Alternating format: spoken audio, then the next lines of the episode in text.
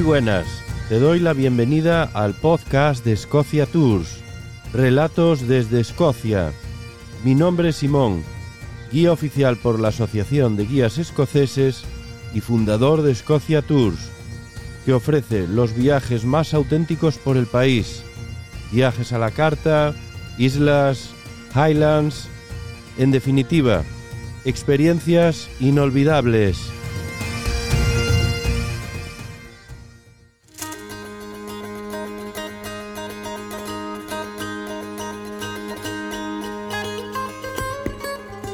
Muy buenas. Un gran placer estar de nuevo aquí.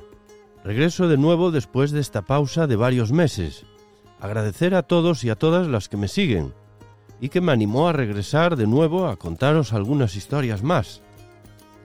El tema central de los próximos episodios será basándome en una figura principal como el eje central de la historia.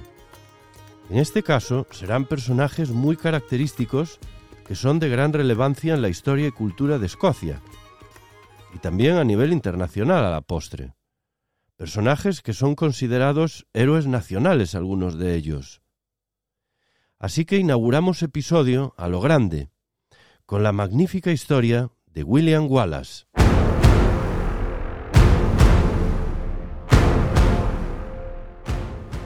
Sir William Wallace es una de las figuras más poderosas, evocativas y mejor reconocidas de la historia de Escocia Puedo apostar que hoy su nombre es más reconocido mundialmente que cualquiera de los monarcas escoceses.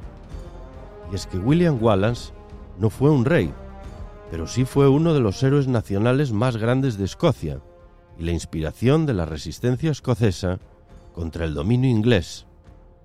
Por aquel entonces, bajo el mandato de Eduardo I, sirvió como guardián de Escocia durante los primeros años de las guerras de independencia escocesas y aunque fue ejecutado y no vivió para ver la liberación escocesa, marcó un camino a la independencia de Escocia 23 años después, con el Tratado de Edimburgo en 1328. Y desde entonces, William Wallace es recordado como uno de los grandes héroes de la nación.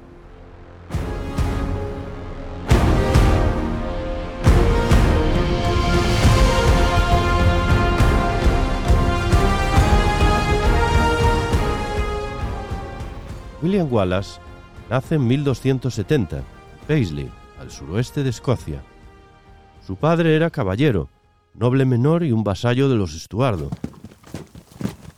Se dice que comenzó su educación con su tío, que era un sacerdote en Dunipace, cerca de Stirling, y completó la educación en Dundee.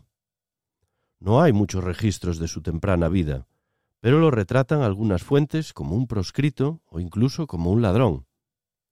A ojos ingleses sí era un proscrito, o un fuera de ley, ya que su familia no había firmado un documento emitido en el verano de 1296, mostrando lealtad a la corona inglesa. No llegó a casarse y no tuvo descendencia que se sepa. El abad Walter Bower, y cronista de la época en el siglo XIV, lo describió como un hombre alto, se dice que rondaba el 1,90. Un gigante, ancho de caderas, con fuertes piernas y brazos.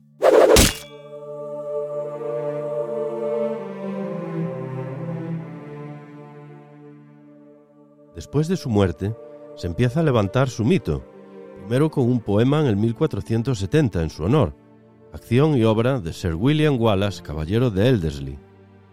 Aquí se introduce por primera vez la historia de Wallace como una figura heroica que hoy todos conocemos. En el siglo XIX, en un despertar de la cultura escocesa, se construye el Monumento Nacional a Wallace, no lejos del castillo de Stirling.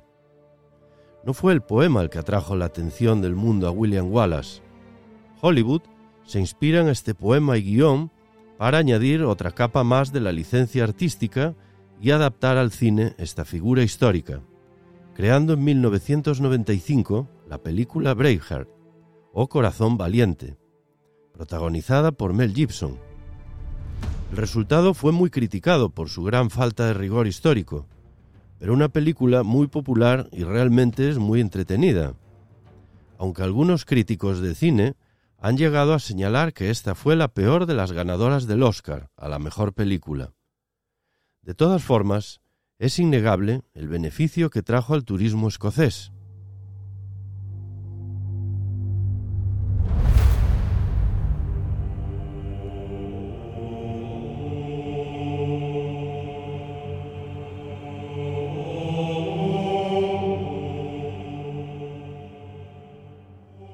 Eduardo I, el martillo de los escoceses, gobernaba con mano de hierro en el reino de Inglaterra, conocido por su feroz temperamento y confianza en sí mismo. Era apodado Edward Longshanks, es decir, Eduardo el Zancudo, por su impresionante estatura para la época, ya que medía 1,90, al igual que William Wallace más o menos. Este rey inglés era conocido también por su dureza en el campo de batalla y como líder en las campañas militares. Participó con éxito en la Novena Cruzada, entre 1271 y 1272, en Tierra Santa. Ayudó a derrotar a varones ingleses que habían traicionado a su padre y luchó con distinción en Gales. Empezó a calibrar su maquinaria militar en 1287, a modo de preludio expulsando a todos los judíos del reino y confiscando sus propiedades. Esto a su vez sirvió de inyección económica y de este modo su maquinaria de guerra estaba lista para caer con todo su peso en su reino vecino, Escocia, que pasaba por una crisis monárquica. La partida de ajedrez estaba a punto de comenzar.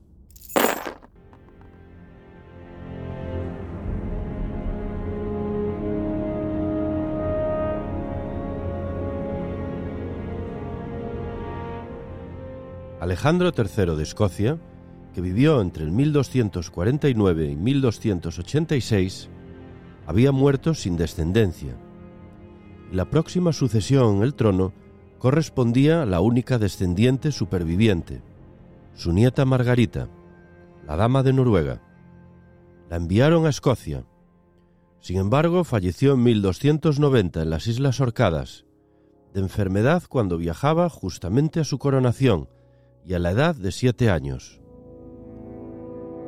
La Casa Real de Canmore llegaba a su fin. La nobleza escocesa se debatía y peleaba por el trono. Trece eran los candidatos, y entre ellos se encontraban John Balliol o Robert de Bruce. Este clima de incertidumbre propició el primer movimiento en esta partida de ajedrez. Eduardo I eligió de entre los candidatos a John Balliol, coronándolo rey de Escocia, y este sería una marioneta del reino de Inglaterra. Este nuevo monarca de Escocia resultó ser muy débil y un incompetente, así es que la nobleza escocesa empezó a barajar a la familia de Bruce como la alternativa y solución. Las rebeliones y un clima de inestabilidad flotaban en el aire, no solo por la incompetencia de John Balliol, sino también por la imposición de unas duras taxas a los escoceses para pagar unas campañas militares que Inglaterra estaba realizando en Francia.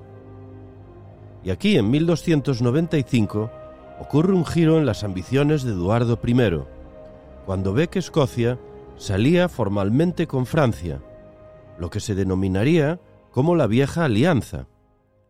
Balliol se sentía incluso con confianza de llegar a rechazar la fidelidad al rey inglés.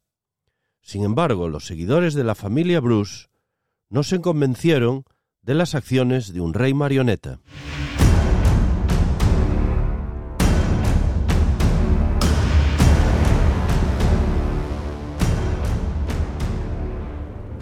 Eduardo I había enfurecido y lideró en persona un ejército hasta la frontera con Escocia, en Berwick, en marzo de 1296 masacrando a 11.060 residentes de esta ciudad fronteriza.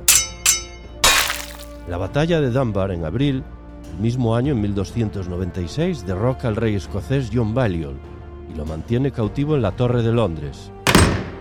Tres varones ingleses fueron seleccionados para gobernar en Escocia, y Eduardo I roba la piedra del destino, o la piedra de Scone, la cual era un símbolo fundamental en la monarquía escocesa, llevándola a la abadía de Westminster.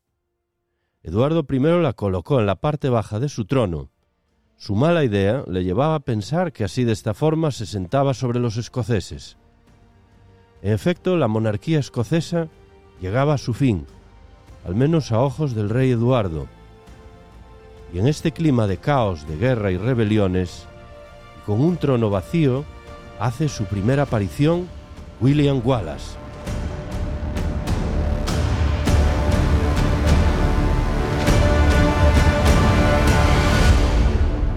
Primer ataque de Wallace ocurre en Lanark, al sur de Escocia, en mayo de 1297 cuando atacó a un grupo de 30 soldados ingleses, en venganza al asesinato de su amante Marion y un grupo de nobles escoceses. En el ataque resultó muerto también el sheriff inglés de Lanark, William Heselrigg. Wallace pasaba a ser enemigo número uno de la corona inglesa. Llevó a cabo más ataques exitosos a tropas inglesas entre los ríos Forth y Tay, antes de que Wallace y su tropa se refugiasen en la seguridad de las Highlands. Los seguidores de William Wallace crecían en número. El mayor triunfo de Wallace se gestaría a pies del castillo de Stirling, exactamente sobre el viejo y estrecho puente de madera que cruza el río Forth. Actualmente se puede ver uno de piedra construido posteriormente.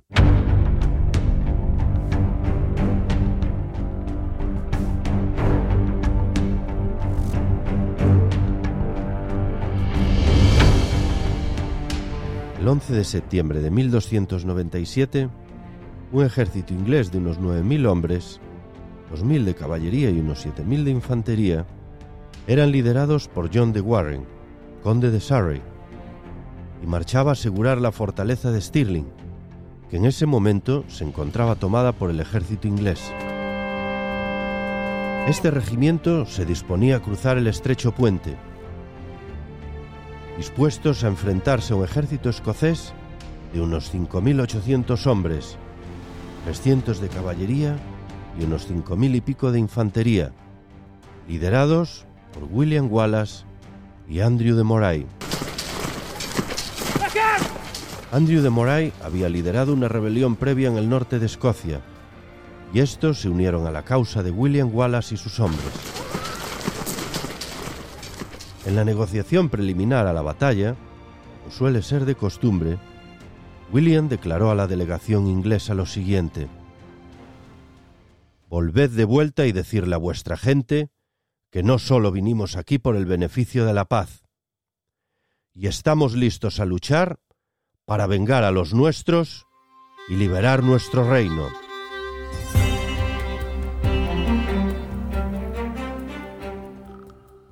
Usando las esquinas de este estrecho puente de madera medieval, los hombres de Wallace bloquearon el mismo, impidiendo el avance y progreso del ejército enemigo. Muchos de ellos, forzados a regresar, la estructura del puente colapsó. Algunas fuentes indican que había sido destruido deliberadamente por las fuerzas escocesas. Muchos hombres se ahogaron debido al excesivo peso de sus armaduras y caballerías. Wallace atacaba la vanguardia inglesa que se quedó aislada. El ejército inglés se encontraba dividido y lo que ocurrió después fue una aplastante victoria escocesa. Se desconocen las muertes escocesas. Las inglesas al parecer fueron de unos 100 hombres de caballería y unos 5.000 de infantería muertos, incluyendo a Sir Hugh of the Cressingham, tesorero de Eduardo I en Escocia. La leyenda dice que fue cortado en pedazos en el puente y su, piel, y su piel fue usada para hacer cinturones y esporran, es el bolsito del kill. Cosa que no me extrañaría nada, a veces la, la realidad supera la ficción. Al parecer, Andrew de Moray moriría unos meses después de esta batalla, puede que a consecuencia de la misma.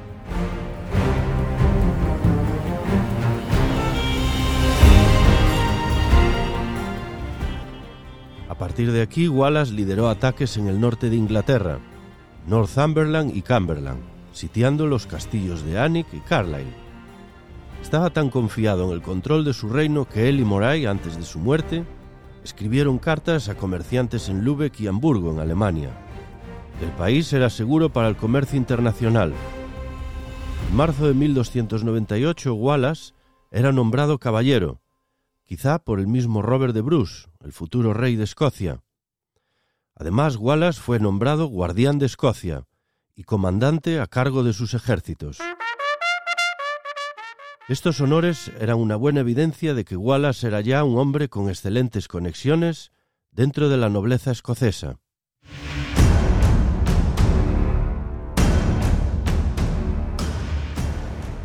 1298, Eduardo I lideró un ejército en persona a través de la frontera hasta Falkirk, no lejos de la previa batalla, pero en un lugar ya muy diferente.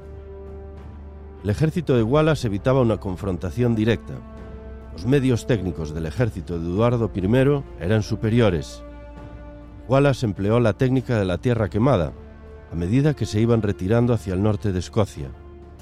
De esta forma hacía más dificultoso el avance de las tropas inglesas, que llegarían a tener un grave problema de abastecimiento y logística. Los dos ejércitos finalmente se enfrentaron en la batalla de Falkirk, al sur de Escocia, el 22 de julio de 1298. Unos 6.000 escoceses, 1.000 de caballería más 5.000 hombres de infantería, contra 15.000 ingleses, unos 2.500 de caballería más unos 12.500 de infantería. Los números hablaban por sí solos. A pesar de la determinación y fortaleza escocesa, nada tenían que hacer en un campo de batalla abierto. Y a esto hay que sumar la superioridad técnica con la que contaban las tropas inglesas. La caballería grandes contingentes de los temidos arqueros que descargaron su lluvia de flechas contra los escuadrones en formación de los escoceses. Además, fueron cargados por ambos lados con caballería, lo que desató el pánico y acabaron sucumbiendo fácilmente. Aunque la mayor parte de los nobles escoceses sobrevivieron, William Wallace también escapó, decidiendo a resignar de su cargo como guardián de Escocia.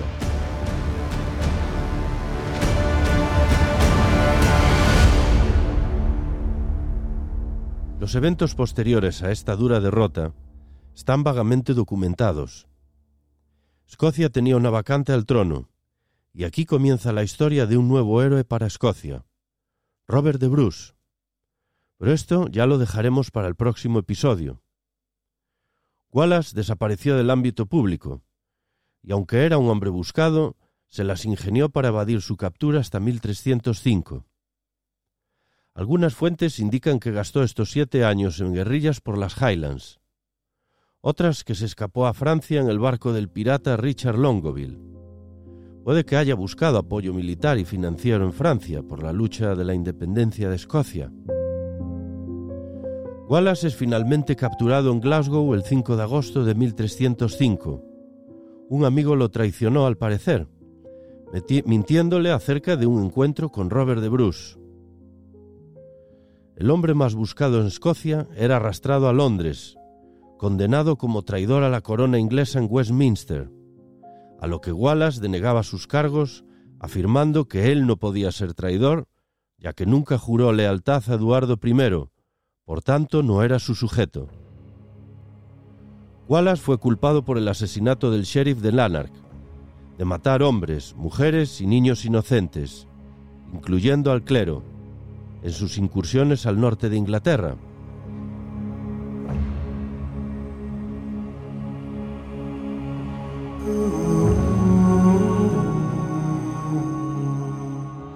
Wallace se enfrentó a la pena de muerte más horrible y salvaje.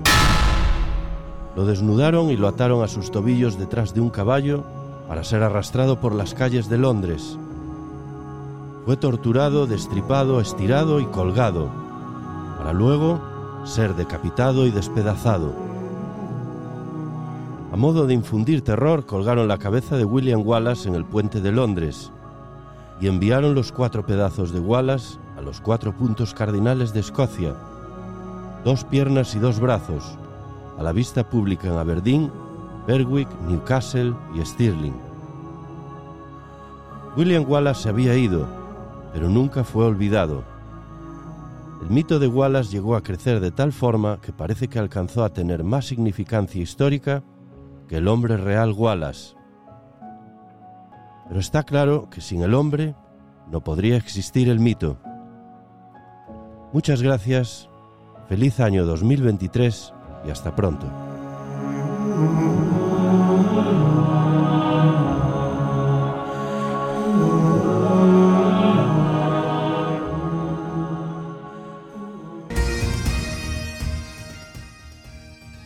Y hasta aquí llega el episodio de hoy en Relatos desde Escocia.